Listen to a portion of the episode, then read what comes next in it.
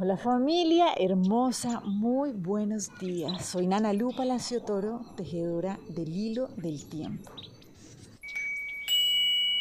Y bueno, hoy vamos a dejarnos llevar de la mano del Nahual 7 Canil.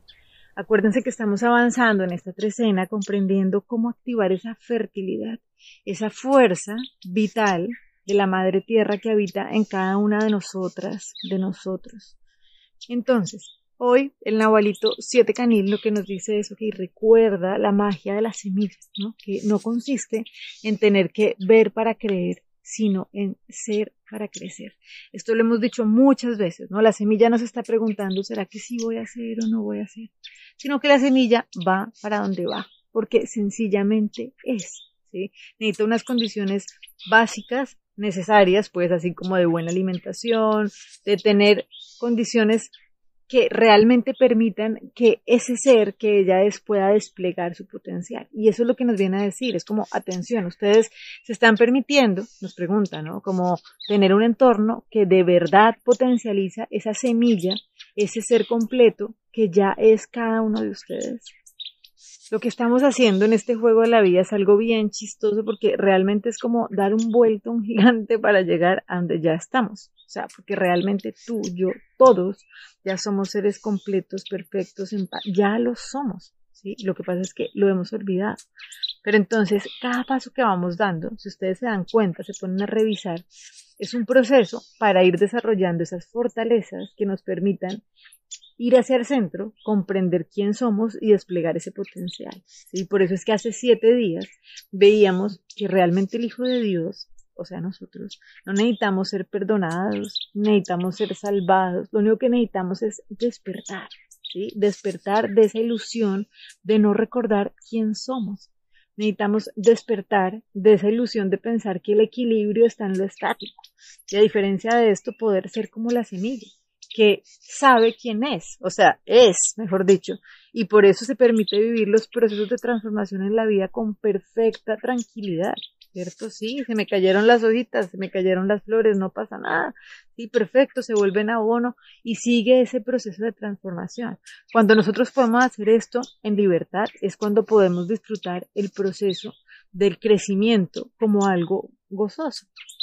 Entonces, para poder hacer esto, acuérdense que tenemos una llave, que esa es como esa herramienta que necesitamos cada vez entrenarnos más en esto y es en el perdonar, o sea, donar permanentemente eso que nosotros no somos. Hemos hablado de esto tanto, tanto, tanto que a veces pues ya parece como, no sé si me vuelvo como aburrida, pero es como recordar que el juego de la vida consiste en saber utilizar esa herramienta para poder ir a recordar quién somos. ¿cierto? Y hasta que no lo logremos realmente poner en acción, pues una cosa es teoría, otra cosa es de verdad saberlo utilizar.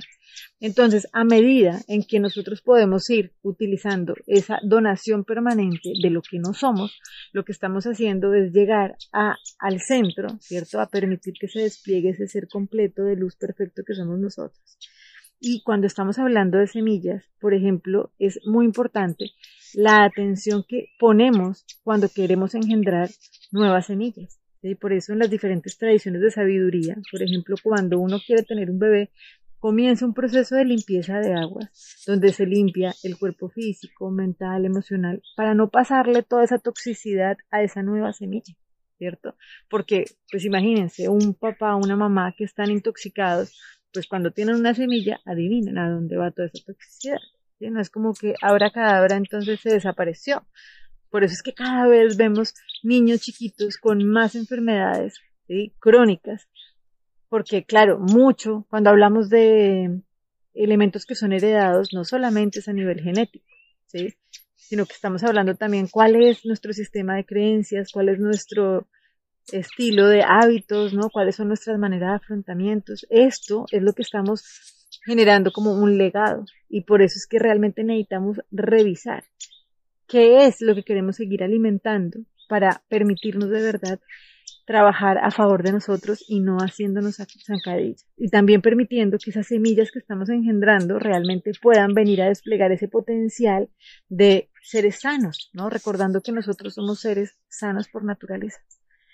Entonces, para trabajar a favor de nosotros mismos y permitirnos cada vez más ser para poder avanzar en gozo y en libertad, los invito a que trabajemos hoy con la lección del curso de milagros que nos recuerda que Dios es mi único objetivo hoy. Entonces, no se trata de pensar, ¿cierto?, en esto, sino de sentirlo en nuestro corazón. Dios es mi único objetivo hoy. La única manera de llegar a Dios aquí es mediante el perdón. No hay otra manera. Si la mente no le hubiese concedido tanto valor al pecado, ¿qué necesidad habría habido de encontrar el camino que conduce a donde ya te encuentras? ¿Quién tendría una incertidumbre? ¿Quién podría estar inseguro de lo que es? ¿Y quién podría seguir durmiendo entre espesas nubes de duda con respecto a la santidad de aquel que Dios creó libre de pecado? Aquí solo podemos soñar, pero podemos soñar que hemos perdonado a aquel en quien todo pecado sigue siendo imposible. Y esto es lo que elegimos soñar hoy. Dios es nuestro objetivo y el perdón el medio por el que nuestras mentes por fin regresan a Él. Y así es, Padre nuestro, como queremos llegar a ti por el camino que tú has señalado. No tenemos otro objetivo que oír tu voz y hallar el camino que tu sagrada palabra nos ha señalado. Les mando un abrazo y bueno, sigamos tejiendo este hilo del tiempo para ir cada vez más hacia el centro, poder recordar quién somos y desde ahí poder avanzar con profunda tranquilidad. Bendiciones y que tengamos un día hermosísimo. Muchas